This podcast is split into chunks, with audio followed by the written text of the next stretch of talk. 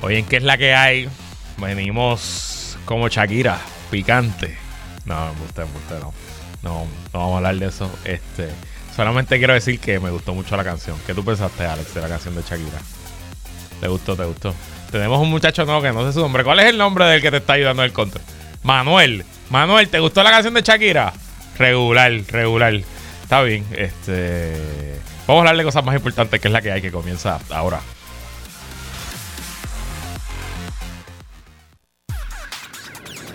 El análisis más potente y completo comienza ahora. Luis Herrero llega prendiendo fuego a los políticos y figuras que se atreven a dañar el país. Radio Isla 1320 presenta ¿Qué es la que hay? con Luis Herrero. Muy buenas tardes, bienvenidos y bienvenidas a ¿Qué es la que hay? con Luis Herrero por Radio Isla 1320. Hoy es viernes 13 de enero del 2023. Estamos en vivo y en directo para todo Puerto Rico por el 1320 AM y su cadena para el mundo a través de radioisla.tv, nuestra aplicación para teléfonos Radio Isla Móvil y en facebook.com diagonal Radio Isla TV. Yo soy Luis Herrero y como siempre les invito a que me sigan en todas las redes sociales, twitter.com diagonal L Herrero facebook.com diagonal L Herrero, instagram.com diagonal L Herrero y recuerda que este programa lo puedes escuchar en su formato podcast. Búscalo como qué es la que hay en tu aplicación de podcast favorita para que me escuches cuando a ti te dé la gana y que es la que hay de que vamos a hablar hoy, día 323 de la guerra en Ucrania. Estados Unidos a punto de llegar al techo, al tope, al límite de su deuda. ¿Qué significa? Les explico. Contralor Electoral archiva querella contra Super PAC del gobernador Pierluisi. Salvemos a Puerto Rico. Y regresa el mejor panel con Iliana Baez Bravo y Jorge Juan Sanders, donde discutiremos lo que fue la primera semana de la nominada Procuradora de las Mujeres y las revelaciones sobre el puente atirantado de Naranjito. Bueno, pero antes de comenzar, quiero compartir con ustedes una gran noticia, una excelente noticia.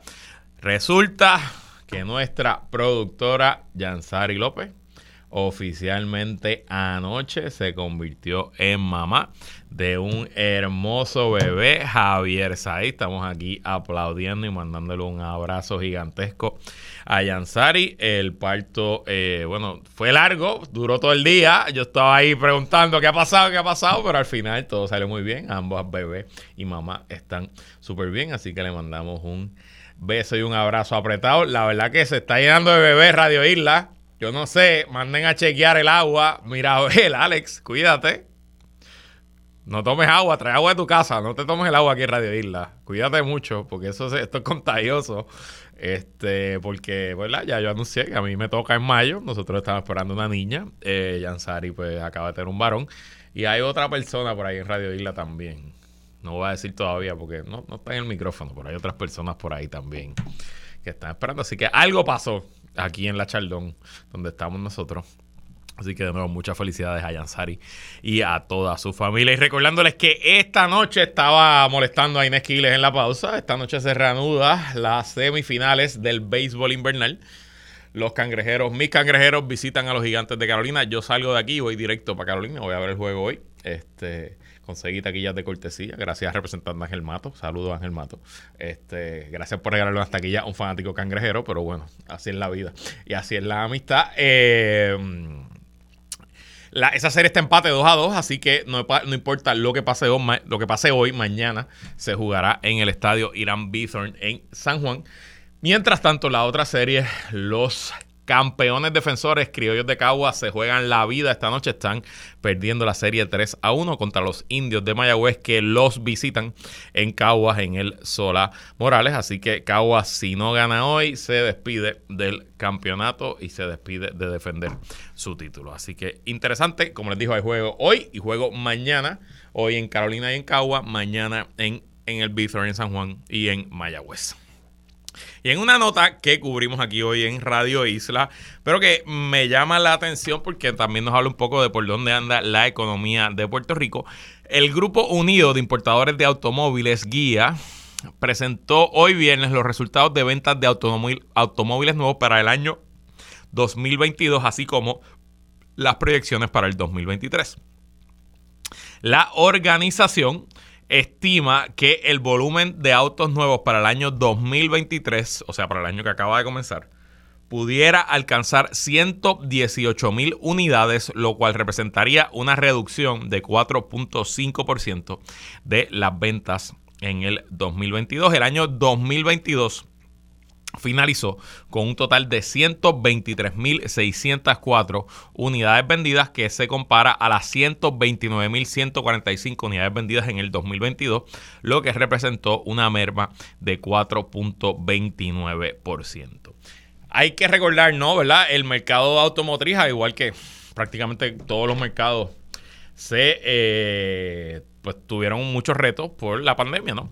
Retos de escasez. Sabemos que eh, las manufactureras de autos tenían problemas en conseguir los chips, la, los chips de las computadoras de los autos modernos, obviamente, pues es una parte tan importante como el motor. Eh, y eso pues causó muchas fluctuaciones. A la misma vez, pues el ingreso de las personas mejoró con las ayudas, los cheques, eh, la economía, como hemos dicho varias veces, en Puerto Rico, en Estados Unidos y en muchas partes del mundo también mejoró. Es medio contradictorio pensarlo, pero durante la pandemia, pues la situación del empleo realmente fue lo que mejoró, no necesariamente la economía, pero pues muchas personas lograron obtener mejores empleos, entrar a nuevas carreras, conseguir nuevos trabajos y eso pues también impulsó la venta de autos, pero todo apunta a que el mercado ya se está estabilizando y óiganme, aunque se vendan menos carros, el mero hecho que se vendan 118 mil unidades en Puerto Rico en el 2023, que es lo que proyecta la industria, es un buen número.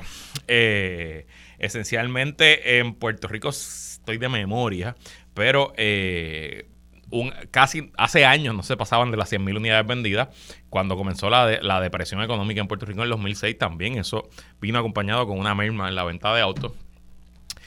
Y la venta de autos no necesariamente es un impacto importante en la economía de Puerto Rico porque los autos no se hacen en Puerto Rico, ¿verdad? Aquí pues sí, usted le compra un auto al dealer y deja un poco de ganancia. La ganancia que tiene el dealer se queda en Puerto Rico. Pero la inmensa mayoría de los ingresos que genera la industria de autos pues es ingreso que se va de la isla porque se va pues para las compañías que manufacturan autos.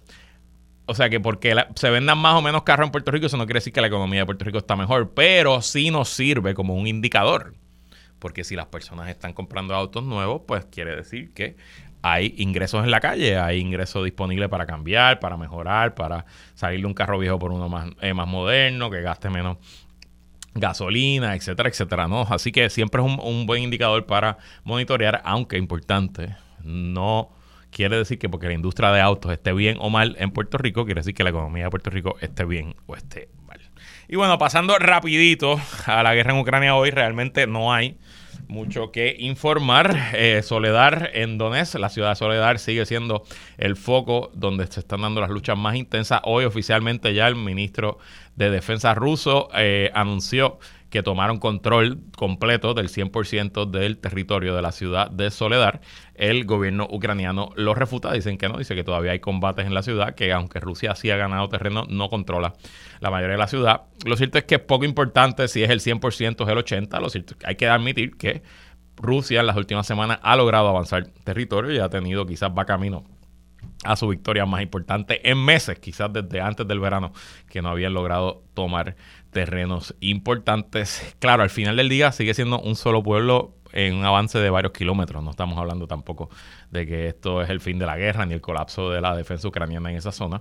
Pero sin duda hay algo ahí pasando y todo es expectativa de camino al fin del invierno y el comienzo de la primavera, donde se espera que ambos ejércitos, tanto el ruso como el ucraniano, comiencen nuevas ofensivas. Y de ofensiva, ese es el tema Sigue creciendo el momentum entre aliados de Ucrania, específicamente Polonia, Alemania, Inglaterra, eh, Suecia e incluso Estados Unidos, de enviar tanques, brigadas de tanques a el ejército ucraniano, obviamente tanques para que usen soldados ucranianos, no es mandar tanques con soldados de la OTAN, eh, pero tanques modernos, tanques Abrams, tanques Leopard, eh, para cambiar la ecuación de la batalla y que Ucrania pueda usar esos tanques de aquí a la primavera. La semana que viene se mm, lleva a cabo la octava, si no me equivoco, sesión de Ramstein, que es una reunión que se, está llevando a cabo entre los aliados de Ucrania en una base de Estados Unidos en Alemania, donde van como 40 ministros de defensa, incluyendo el secretario de Defensa de los Estados Unidos, para discutir la logística, la coordinación de las ayudas, los armamentos que se están enviando a Ucrania. Así que se espera que en esa reunión la semana que viene se anuncie específicamente el... Eh, el envío de tanques de la OTAN a Ucrania. Y en el frente diplomático, esto no necesariamente tiene que ver con Rusia y con Ucrania, pero tiene que ver eh, con el cambio geopolítico que se está viviendo. Hoy comenzó una visita oficial del primer ministro japonés Fumio Kishida a la Casa Blanca a reunirse con el presidente Joe Biden. Y es que desde que Rusia invadió a Ucrania, Japón ha comenzado tras su derrota de la Segunda Guerra Mundial, Japón ha tenido un muy modesto presupuesto de defensa, un muy modesto ejército y su defensa esencialmente ha dependido de eh, la Marina de los Estados Unidos y las bases militares que están en las islas japonesas. Pero desde que Rusia invadió, Japón ha ido aumentando su capacidad y subiendo su por ciento de gasto en armamento y parte de lo que quiere Estados Unidos es que Japón vuelva a ser una potencia militar, sobre todo sí, Japón tiene frontera con Rusia, así que en parte para controlar a eh, posibles. Eh, atentados rusos del ejército ruso, pero también, y más importante, para que sea una contrafuerza en el Pacífico contra China y las ambiciones chinas para la región. Así que interesante para que ustedes vean, si usted le hubiera dicho a Dwight Eisenhower que 60 años más tarde un presidente americano iba a estar en la Casa Blanca con el primer ministro japonés diciéndole vamos a darte tantos billones, vamos a gastar tanto en construir un ejército japonés, pues probablemente Eisenhower hubiera pegado el grito en el cielo, pero las cosas cambian. Y miren cómo las cosas cambian. Están saliendo rumores, lo he visto en varias cuentas de Twitter, no lo he leído en ningún medio eh, legítimo, así que lo toman como un rumor. Pero aparentemente el gobierno chino está en negociaciones con el gobierno argentino porque China le interesa establecer una base naval en Ushuaia, en Tierra del Fuego, en Argentina, allá abajo, en el cono sur. Eh, eh, la Marina China ya está construyendo dos bases en África, una en Djibouti, eh, cerca, ¿verdad? En el África, en África del Este, cerca de, la península arábica, y otra, no recuerdo en qué país de la costa oeste africana, pero en el Atlántico. y obviamente, pues, uno pensaría que Estados Unidos jamás permitiría que Argentina le ceda terreno a China para construir una base naval. Eh, la doctrina Monroe está ahí desde el siglo XIX, nunca se ha aplicado contra un país asiático, siempre se ha aplicado contra países europeos, pero bueno, así que estaría lo más interesante, veremos si eso es algo que va a ocurrir y cómo cambia, cómo altera la situación geopolítica en nuestro continente. Y bueno, vamos a pasar a temas que pudieran afectar la guerra en Ucrania, pudieran afectar la economía global y es que Estados Unidos llegará al tope de la deuda mucho más rápido de lo que se pensaba. Literalmente será la semana que viene. Hoy, en expresiones a la prensa, la secretaria del Tesoro Janet Yellen dijo que el 19 de enero eh, el gobierno de Estados Unidos llegará al tope de la deuda, lo que obligará al Departamento del Tesoro a tomar medidas extraordinarias para evitar un default, un impago de la deuda de los Estados Unidos. Y yo sé que este término, el techo de la deuda, el debt ceiling en inglés, eh, o el tope de la deuda en español, eh, se menciona y se repite y se repite. Y quizás ustedes dirán, Luis, pero ¿qué rayo es eso? O sea, cómo es que Estados Unidos, que produce su propia moneda, el dólar, que es la moneda global, pues cómo es que ellos llegan un tope de la deuda. Y bueno, todo tiene una explicación eh, basada en la Constitución de los Estados Unidos. La Constitución, en su artículo de poderes congresionales, el artículo 1, eh, establece que el Congreso autorizará todas las deudas del gobierno de los Estados Unidos. Y en, yo creo que la mayoría de su historia, el gobierno de los Estados Unidos fue una entidad bastante pequeña, eh, con poco personal. Estados Unidos no tenía ni siquiera ejército permanente en sus primeros ciento y pico de años como país. Y se podía, porque era sencillo, era relativamente sencillo, que eh, el Ejecutivo Federal fuera al Congreso cada vez que necesitaba pedir prestado y se aprobara un proyecto de ley específicamente diciendo, y eso piensa lo hace el gobierno de Puerto Rico, si el gobierno de Puerto Rico cuando teníamos acceso a los mercados de bonos quería construir una autopista, pues se iba a la legislatura, se aprobaba una emisión de bonos que era un proyecto de ley para construir la autopista, la autorizaba la legislatura, el gobernador lo firmaba, se iba al mercado, se levantaba el capital. Pues esencialmente eso era lo mismo que hacía eh, el Congreso con el gobierno federal hasta una guerra. La Primera Guerra Mundial en el 1917, cuando Estados Unidos oficialmente entra a la guerra, pues el Departamento de Guerra en ese momento, todavía no se llamaba Departamento de Defensa, se dio cuenta de que era muy complicado que ellos tenían que suplir un ejército gigantesco que no existía, levantar un ejército, entrenarlo, profesionalizarlo, eh, eh, manufacturarle las armas, los uniformes, el equipo, los cascos, todo lo que se usaba en una guerra en, ah, esa eh, Primera Guerra Mundial, la primera década del siglo XXI.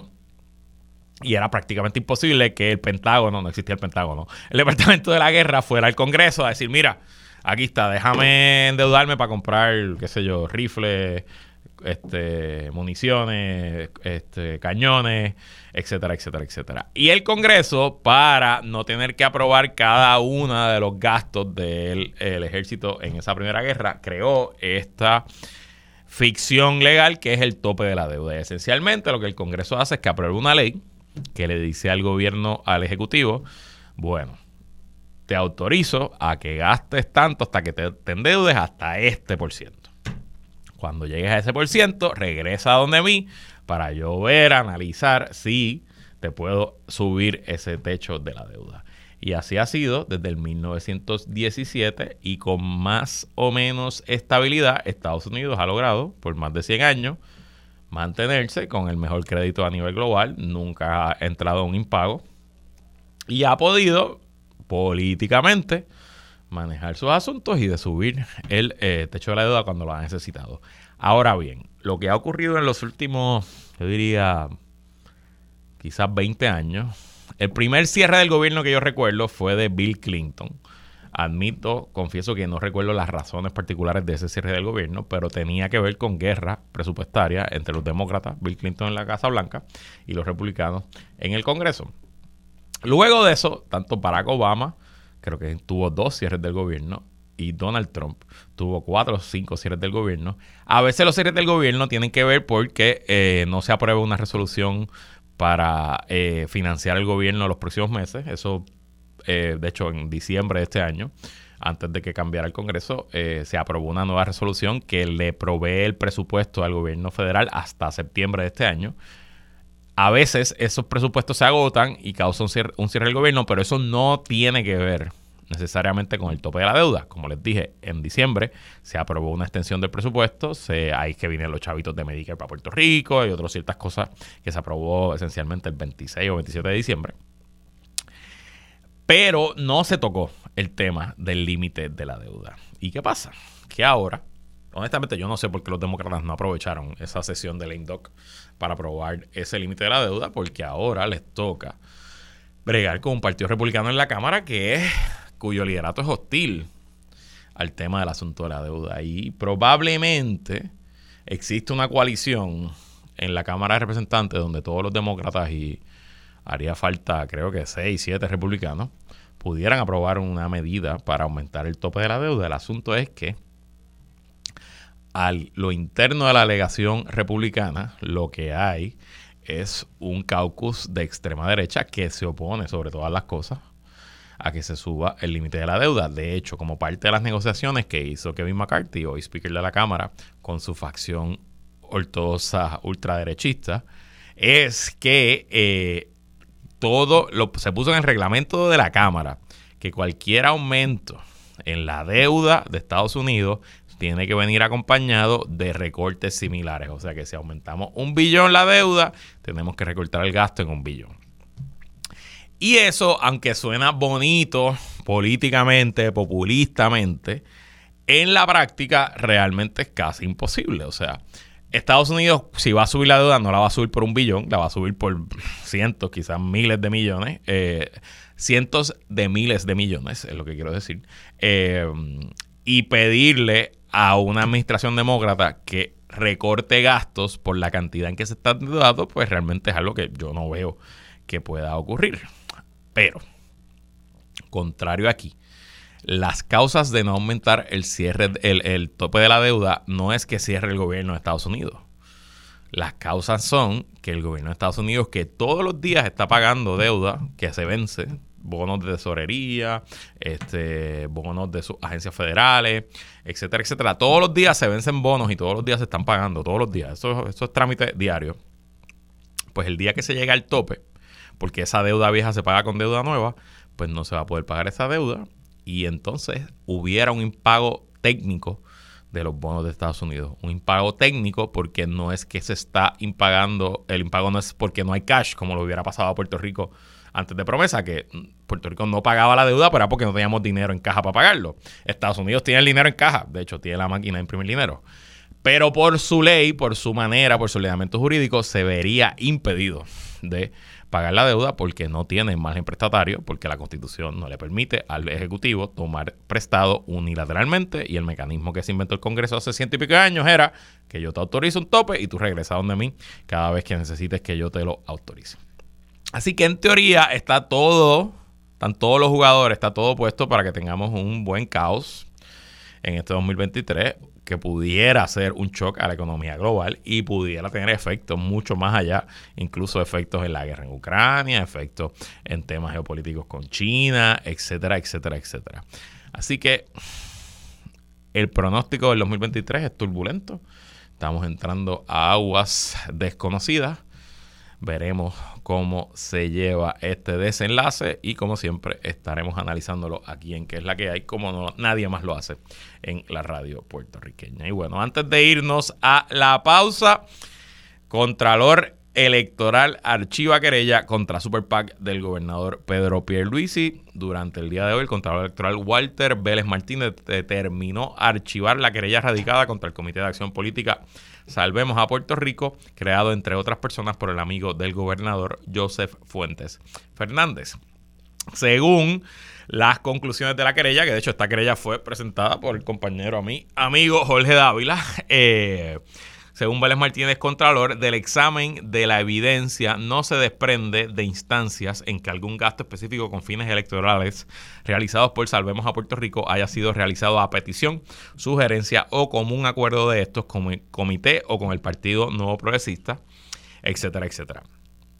Y usted dirá, pero Luis, ¿cómo es que el Contralor Electoral archivó una querella contra Salvemos a Puerto Rico a la misma vez que la Fiscalía Federal y el FBI en Puerto Rico arrestaron a Joseph Fuentes y lo encontraron culpable, se declaró culpable de delitos electorales que tienen que ver con Salvemos a Puerto Rico. Y yo le contesto, bueno, que aunque sea la misma entidad, una cosa son la manera en que esa entidad levantó dinero, que fue ilegal. Recuerden que a Joseph Fuentes lo agarran porque él creó dos entidades sin fines de lucro que levantaban dineros anónimos y esas entidades sin fines de lucro transferían el dinero a Salvemos a Puerto Rico, que era un PAC y entonces Salvemos a Puerto Rico hacía los gastos a nombre de, eh, bueno, para adelantar los intereses de Pedro Pierluisi y hacía gastos contra Wanda Vázquez. A Joseph Fuentes se le encontró, él se declaró culpable por delitos de financiamiento de ese super PAC. Pero en la práctica, lo que nos está diciendo hoy la Oficina del Contralor Electoral es que la otra parte de la ley es que los super PACs, los comités de acción política, sean super o sean PACs regulares, no pueden coordinar con las campañas.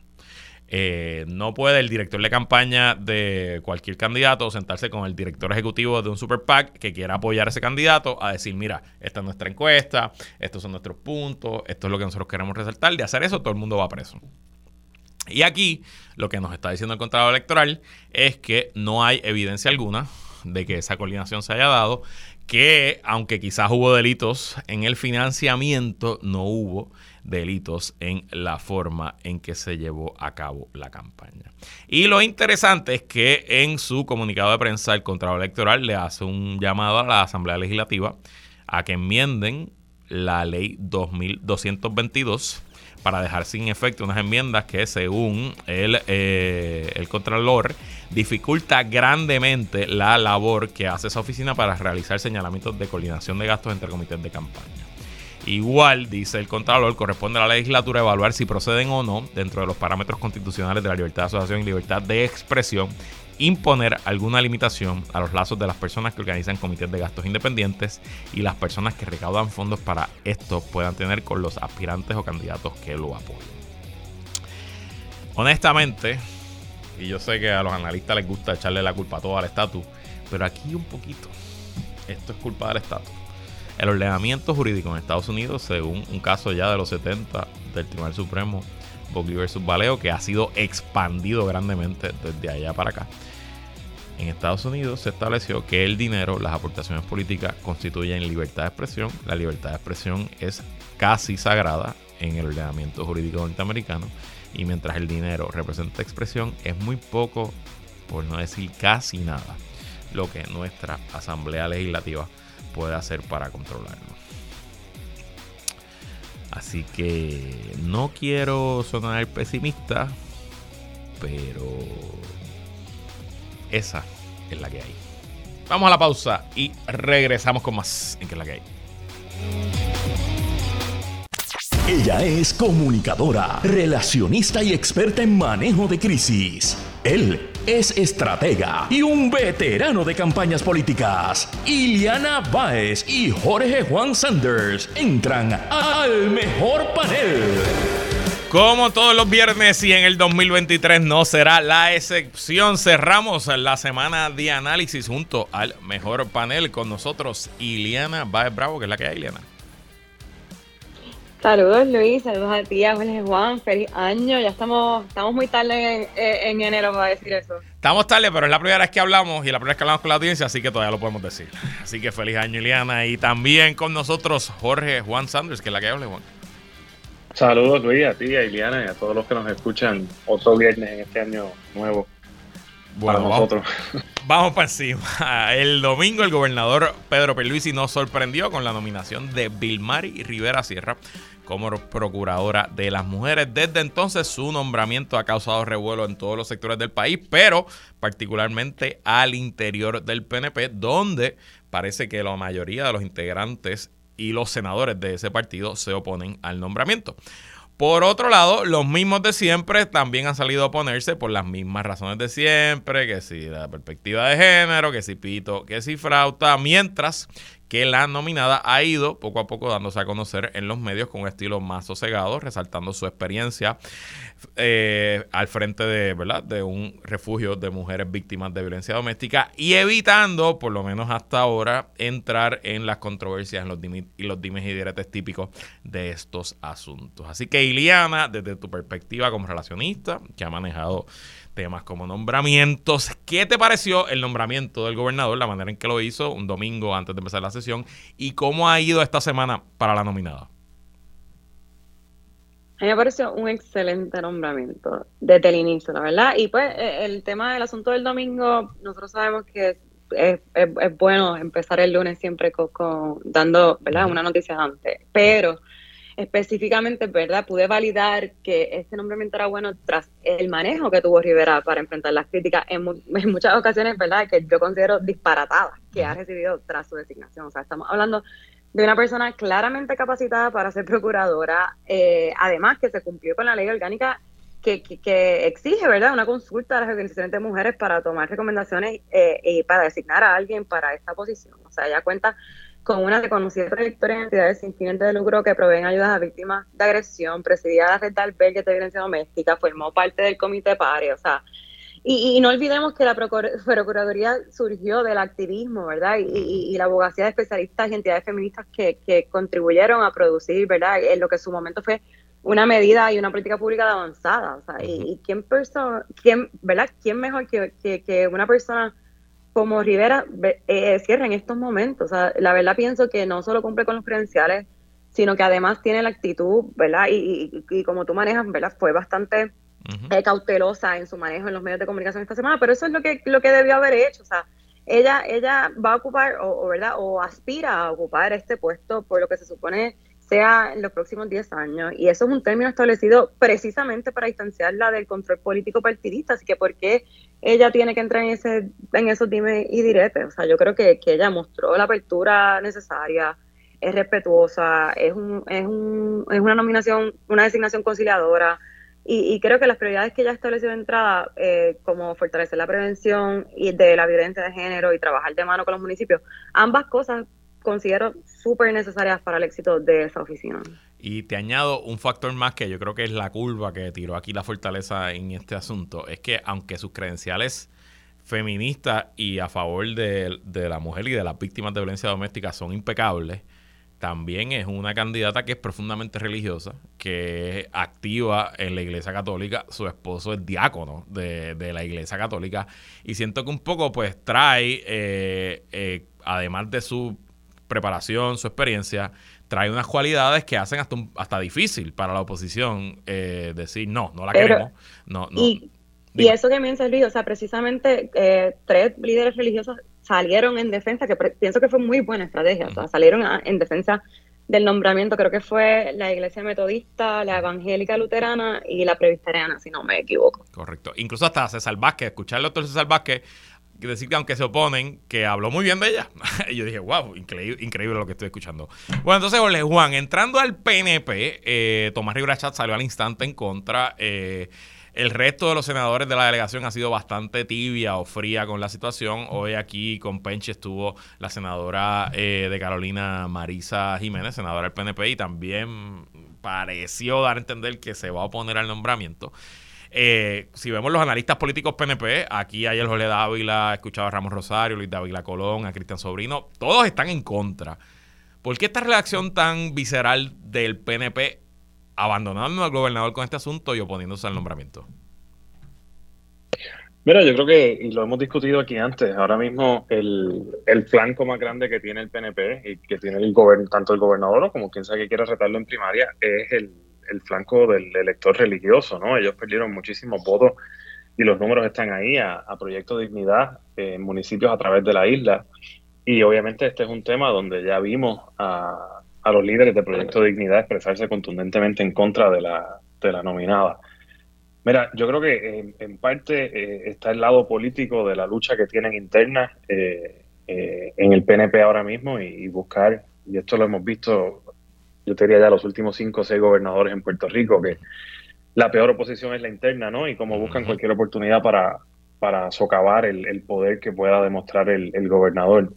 además de eso, hay, hay una corriente un poco de eh, vivimos en un tiempo donde eh, eh, acabamos de decir todas las cualidades de esta nominada y todo su trabajo que ha hecho y la experiencia increíble que tiene entre el, entre el, el, hogar que ella dirige y la red de albergues que ha dirigido por tantos años, donde eso no importa, porque el, el mero hecho de que ella haya apoyado causas feministas y que los grupos feministas hayan salido a, a favor de ella, ha llevado a muchas de esas personas que tú mencionaste que están en su contra de su nombramiento a, irse por la vertiente de, de estos sentimientos anti-woke, por decirlo así, o en contra de la palabra equidad, en contra de enseñar equidad de género, o sea, todas las otras vertientes que el conservadurismo político ha usado últimamente eh, eh, como punta de lanza de, sus argumentos políticos, que al fin y al cabo no son más que políticos, porque cuando vas al resumen de la persona, de la nominada, pues eh, más que razón tiene para ser nominada. Ahora, siento también, y, lo mencionaste, que eh, yo entiendo que ella no debe entrar en dime diretes políticos, obviamente,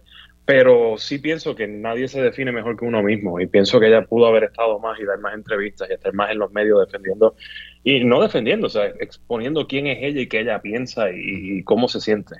Creo que el próximo momento más importante para ella va a ser, obviamente, sus reuniones individuales con los senadores, pero eso pues no está la prensa, pero las vistas públicas. Yo creo que ahí hay una gran oportunidad para ella. Eh, de presentarse, presentar un buen contraste, sobre todo cuando le toque el interrogatorio a una Joan Rodríguez Bebe o a un Tomás Rivera Chats. Yo siento que ella, por su experiencia, puede humanizar grandemente las controversias y, y en parte ella puede traer ejemplos concretos al, al, interrogatorio y traer al récord legislativo, decirle, senadora, es que lo que pasa es que yo creo en esto porque, mire, por mi...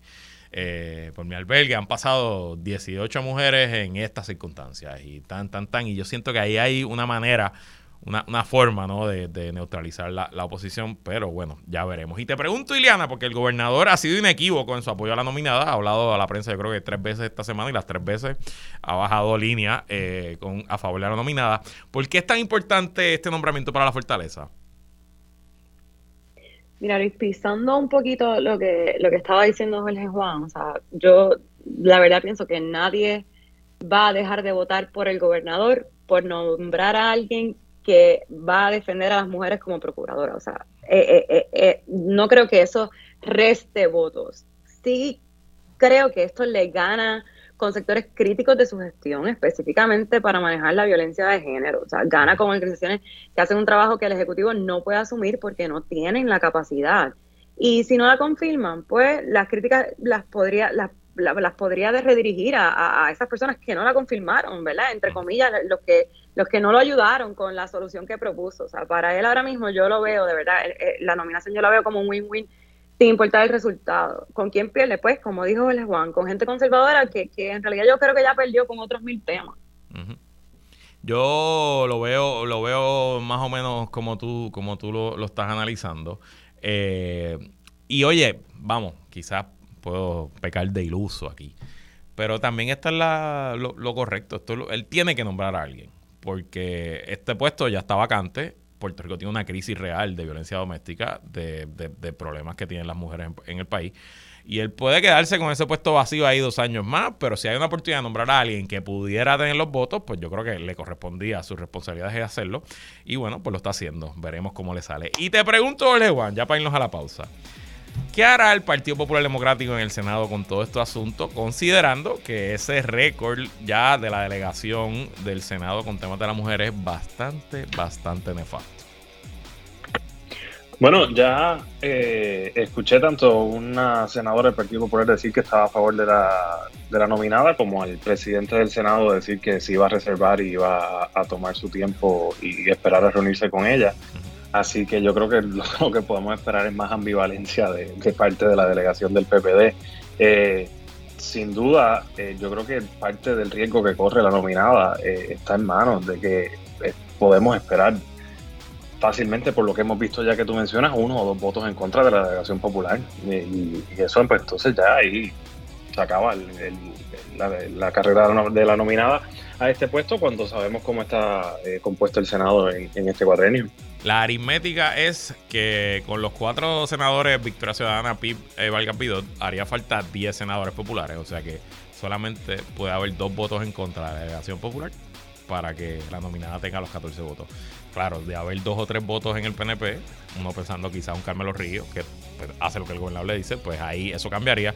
Pero ahí es que está la aritmética. Yo lo he dicho desde el lunes, sería un gravísimo, gravísimo, gigantesco error si el Partido Popular le cuelga esta nominada. Pero bueno, Errores es sinónimo de lo que ha hecho esa delegación desde que comenzó el cuatrenio.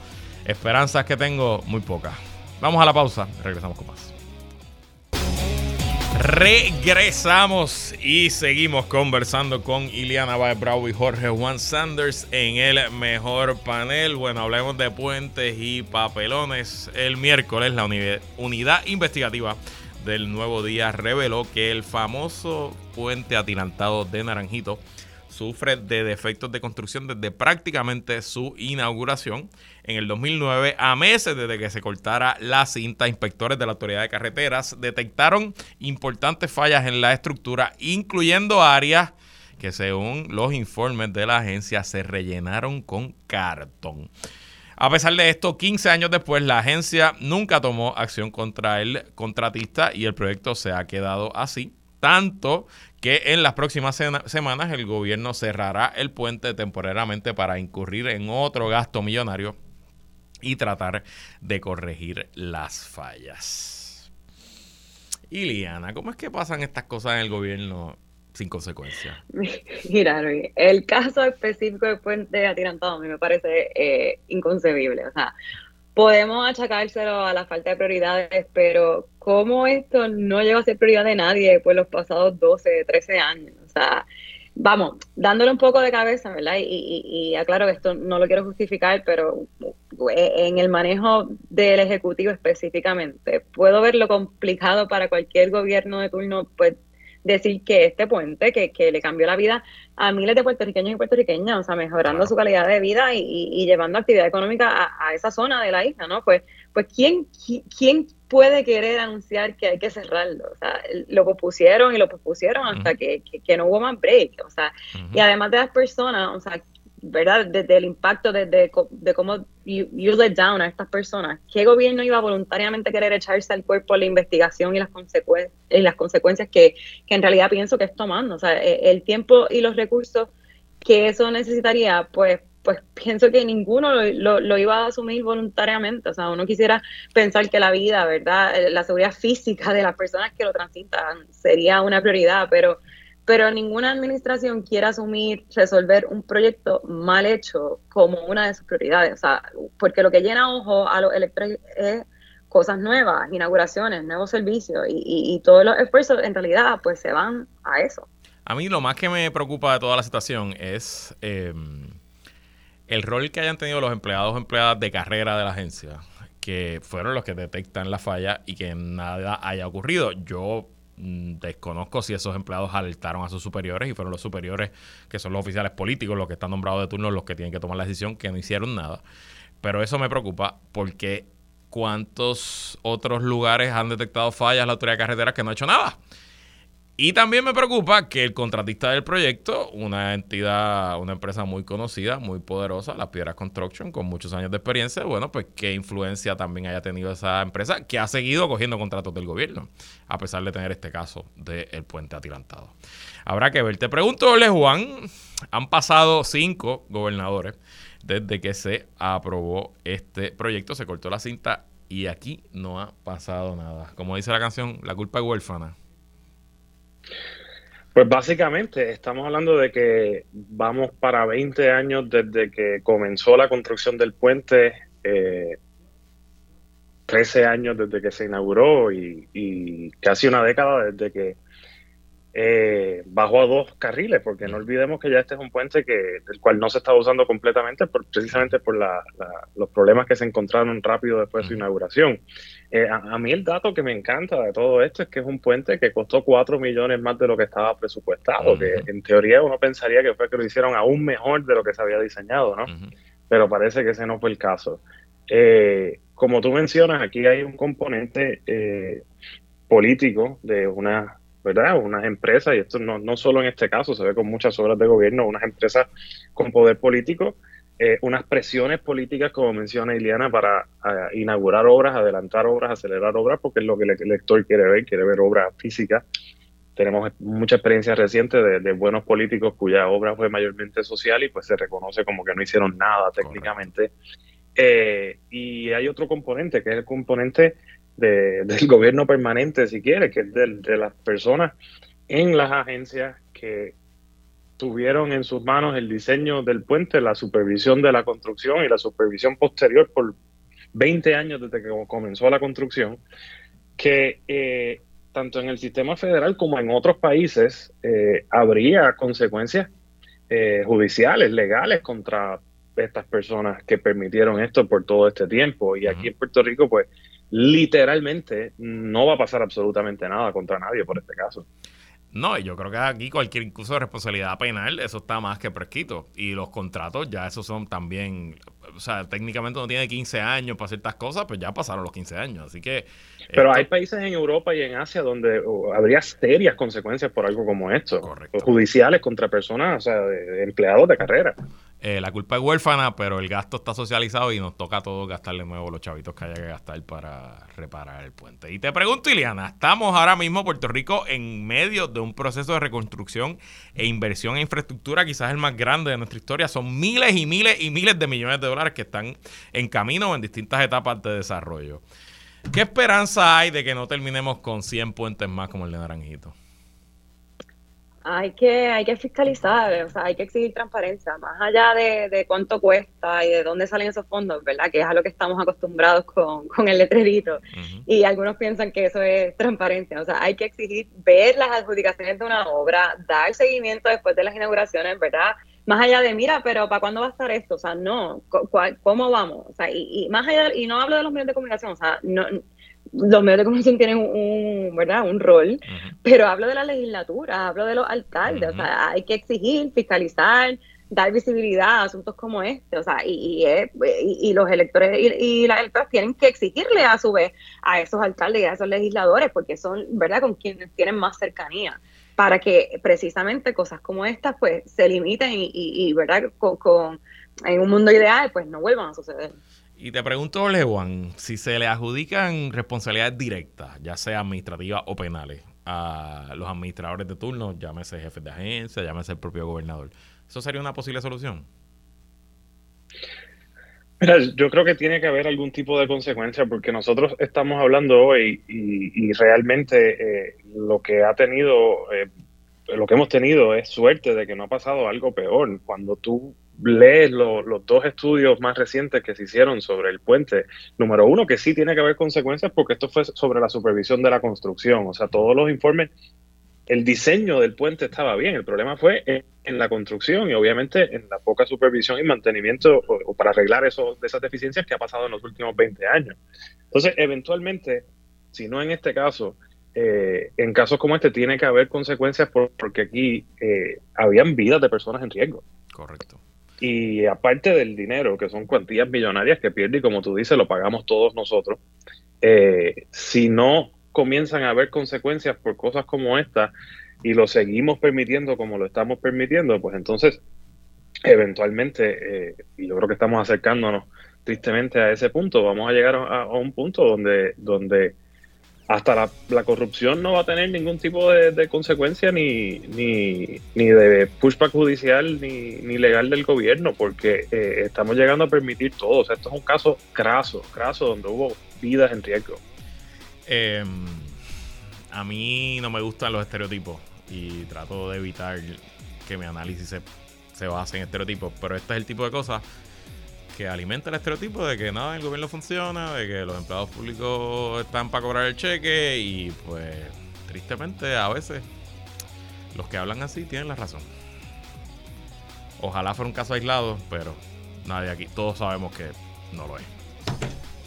Siempre terminamos optimistas este segmento. En 2023 no, va, no parece que va a ser la excepción. Iliana Baez Bravo, gracias por estar aquí.